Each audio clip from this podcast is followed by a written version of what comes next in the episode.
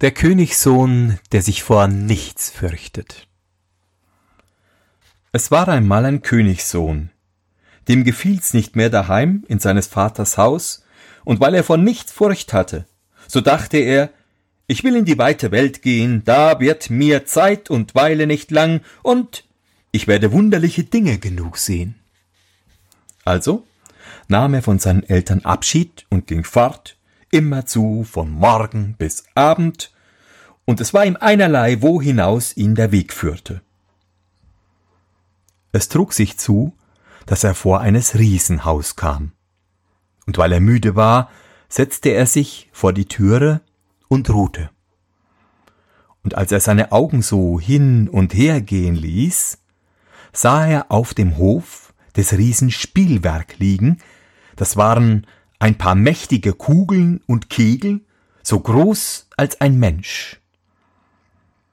Über ein Weilchen bekam er Lust, stellte die Kegeln auf und schob mit den Kugeln danach, schrie und rief, wenn die Kegel fielen, und war guter Dinge.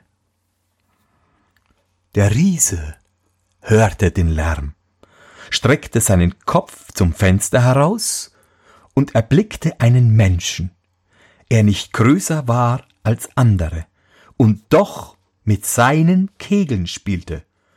Würmchen, rief er, was kegelst du mit meinen Kegeln? Wer hat dir die Stärke dazu gegeben? Der Königssohn schaute auf, sah den Riesen an und sprach, O du Klotz, du meinst wohl, du hättest allein starke Arme, ich kann alles, wozu ich Lust habe. Der Riese kam herab, sah dem Kegeln ganz verwundert zu und sprach Menschenkind, wenn du der Art bist, so geh und hol mir einen Apfel vom Baum des Lebens. Was willst du damit? sprach der Königssohn. Ich will den Apfel nicht für mich, antwortete der Riese, aber ich habe eine Braut, die verlangt danach. Ich bin weit in die Welt herumgegangen und kann den Baum nicht finden. Ich will ihn schon finden, sagte der Königssohn, und ich weiß nicht, was mich abhalten soll, den Apfel herunterzuholen. Der Riese sprach, Du meinst wohl, das wäre so leicht. Der Garten, worin der Baum steht, ist von einem eisernen Gitter umgeben, und vor dem Gitter liegen wilde Tiere, eins neben dem andern, die halten Wache und lassen keinen Menschen hinein. Mich werden sie schon einlassen, sagte der Königssohn. Ja, gelangst du auch in den Garten und siehst den Apfel am Baum hängen, so ist er doch noch nicht dein. Es hängt ein Ring davor, durch den muss einer die Hand stecken, wenn er den Apfel erreichen und abbrechen will, und das ist noch keinem geglückt. Mir soll's schon glücken, sprach der Königssohn. Da nahm er Abschied von dem Riesen, ging fort über Berg und Tal, durch Felder und Wälder, bis er endlich den Wundergarten fand.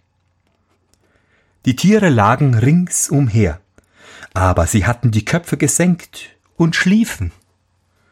Sie erwachten auch nicht, als er herankam, sondern er trat über sie weg, stieg über das Gitter und kam glücklich in den Garten. Da stand mitten inne der Baum des Lebens, und die roten Äpfel leuchteten an den Ästen. Er kletterte an dem Stamm in die Höhe, und wie er nach einem Apfel reichen wollte, sah er einen Ring davor hängen, aber er streckte seine Hand ohne Mühe hindurch und brach den Apfel. Der Ring schloss sich fest an seinen Arm, und er fühlte, wie auf einmal eine gewaltige Kraft durch seine Adern drang. Als er mit dem Apfel von dem Baum wieder herabgestiegen war, wollte er nicht über das Gitter klettern, sondern fasste das große Tor und brauchte nur einmal daran zu schütteln, so sprang es mit Krachen auf. Da ging er hinaus, und der Löwe, der davor gelegen hatte, war wach geworden und sprang ihm nach, aber nicht in Wut und Wildheit, sondern er folgte ihm demütig als seinem Herrn. Der Königssohn brachte dem Riesen den versprochenen Apfel und sprach Siehst du, ich habe ihn ohne Mühe geholt. Der Riese war froh, dass sein Wunsch so bald erfüllt war, eilte zu seiner Braut und gab ihr den Apfel, den sie verlangt hatte.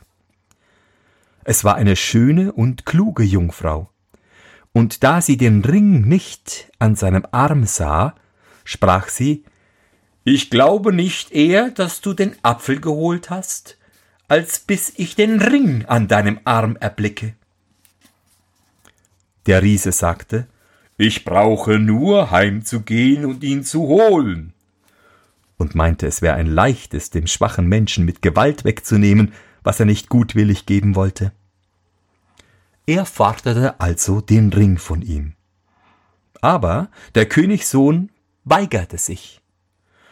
Wo der Apfel ist, muss auch der Ring sein, sprach der Riese. Gibst du ihn nicht gutwillig, so musst du mit mir darum kämpfen.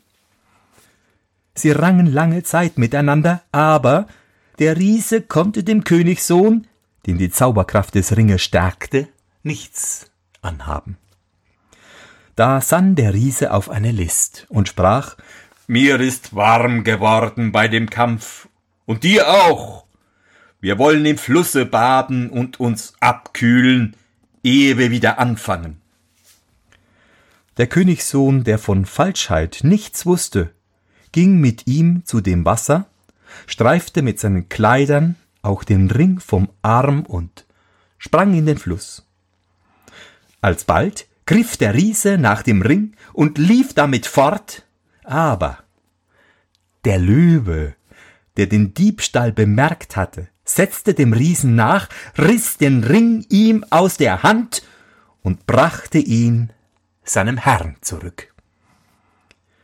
Da stellte sich der Riese hinter einen Eichbaum, und als der Königssohn beschäftigt war, seine Kleider wieder anzuziehen, überfiel er ihn und stach ihm beide Augen aus. Nun stand da der arme Königssohn, war blind und wusste sich nicht zu helfen. Da kam der Riese wieder herbei, fasste ihn bei der Hand wie jemand, der ihn leiten wollte, und führte ihn auf die Spitze eines hohen Felsens. Dann ließ er ihn stehen und dachte, noch ein paar Schritte weiter, so stürzt er sich tot, und ich kann ihm den Ring abziehen. Aber der treue Löwe hatte seinen Herrn nicht verlassen, hielt ihn am Kleide fest und zog ihn allmählich wieder zurück. Als der Riese kam und den Toten berauben wollte, sah er, dass seine List vergeblich gewesen war. Ist denn ein so schwaches Menschenkind nicht zu verderben? sprach er zornig zu sich selbst, fasste den Königssohn und führte ihn auf einem andern Weg nochmals zu dem Abgrund. Aber der Löwe, der die böse Absicht merkte, half seinem Herrn auch hier aus der Gefahr. Als sie nahe zum Rand gekommen waren, ließ der Riese die Hand des Blinden fahren und wollte ihn allein zurücklassen. Aber der Löwe stieß den Riesen, dass er hinabstürzte und zerschmettert auf den Boden fiel. Das treue Tier zog seinen Herrn wieder von dem Abgrund zurück und leitete ihn zu einem Baum, an dem ein klarer Bach floss. Der Königssohn setzte sich da nieder, der Löwe aber legte sich und spritzte mit seiner Tatze ihm das Wasser ins Antlitz. Kaum hatten ein paar Tröpfchen die Augenhöhlen benetzt, so konnte er wieder etwas sehen und bemerkte ein Vöglein, das flog ganz nah vorbei, stieß sich aber an einen Baumstamm. Hierauf ließ es sich in das Wasser herab und badete sich darin, dann flog es auf, strich ohne anzustoßen zwischen den Bäumen hin, als hätte es sein Gesicht wiederbekommen. Da erkannte der Königssohn den Wink Gottes, neigte sich herab zu dem Wasser und wusch und badete sich darin das Gesicht. Und als er sich aufrichtete, hatte er seine Augen wieder, so hell und rein, wie sie nie gewesen waren. Der Königssohn dankte Gott für die große Gnade und zog mit seinem Löwen weiter in der Welt herum. Nun trug es sich zu, dass er vor ein Schloss kam, welches verwünscht war. In dem Tor stand eine Jungfrau von schöner Gestalt und feinem Antlitz, aber sie war ganz schwarz. Sie redete ihn an und sprach Ach, könntest du mich erlösen aus dem bösen Zauber, der über mich geworfen ist? Was soll ich tun? sprach der Königssohn. Die Jungfrau antwortete Drei Nächte musst du in dem großen Saal des verwünschten Schlosses zubringen. Aber es darf keine Furcht in dein Herz kommen. Wenn sie dich auf das Ärgste quälen und du hältst es aus, ohne einen Laut von dir zu geben, so bin ich erlöst.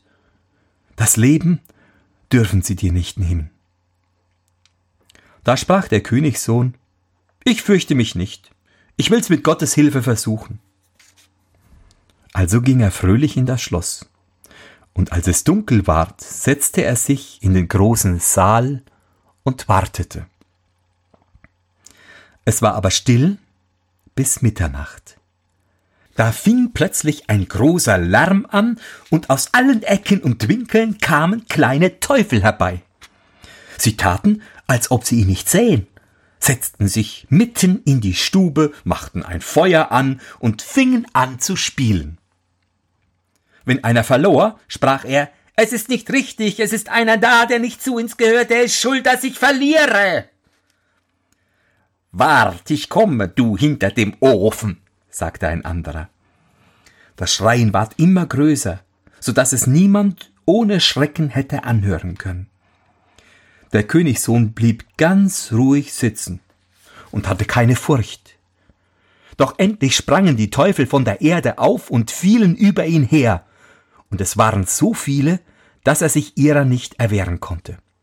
Sie zerrten ihn auf dem Boden herum, zwickten, stachen, schlugen und quälten ihn. Aber er gab keinen Laut von sich. Gegen Morgen verschwanden sie, und er war so abgemattet, dass er kaum seine Glieder regen konnte. Als aber der Tag anbrach, da trat die schwarze Jungfrau zu ihm herein. Sie trug in ihrer Hand eine kleine Flasche, worin Wasser des Lebens war. Damit wusch sie ihn, und alsbald fühlte er, wie alle Schmerzen verschwanden und frische Kraft in seine Adern drang. Sie sprach, eine Nacht hast du glücklich ausgehalten, aber noch zwei stehen dir bevor. Da ging sie wieder weg, und im Weggehen bemerkte er, dass ihre Füße weiß geworden waren. In der folgenden Nacht kamen die Teufel und fingen ihr Spiel aufs Neue an. Sie fielen über den Königssohn her und schlugen ihn viel härter als in der vorigen Nacht, dass sein Leib voll Wunden war. Doch da er alles still ertrug, mussten sie von ihm lassen. Und als die Morgenröte anbrach, erschien die Jungfrau und heilte ihn mit dem Lebenswasser. Und als sie wegging, sah er mit Freuden, dass sie schon weiß geworden war bis zu den Fingerspitzen. Nun hatte er nur noch eine Nacht auszuhalten, aber die war die schlimmste. Der Teufelsspuk kam wieder. Bist du noch da? schrien sie. Du sollst gepeinigt werden, dass dir der Atem stehen bleibt.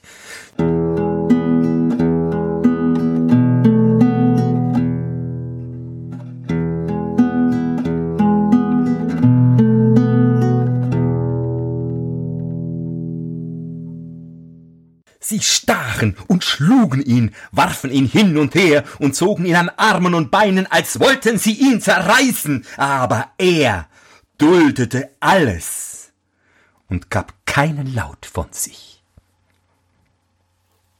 Endlich verschwanden die Teufel, aber er lag da, ohnmächtig, und regte sich nicht. Er konnte auch nicht die Augen aufheben, um die Jungfrau zu sehen, die hereinkam und ihn mit dem Wasser des Lebens benetzte und begoss. Aber auf einmal war er von allen Schmerzen befreit und fühlte sich frisch und gesund, als wäre er aus einem Schlaf erwacht. Und wie er die Augen aufschlug, so sah er die Jungfrau neben sich stehen. Die war schneeweiß und schön wie der helle Tag. Steh auf, sprach sie, und schwing dein Schwert dreimal über die Treppe, so ist alles erlöst. Und als er das getan hatte, da war das ganze Schloss vom Zauber befreit, und die Jungfrau war eine reiche Königstochter.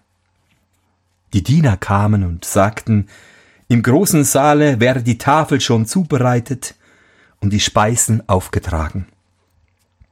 Da setzten sie sich nieder, aßen und tranken zusammen, und abends ward in großen Freuden die Hochzeit gefeiert.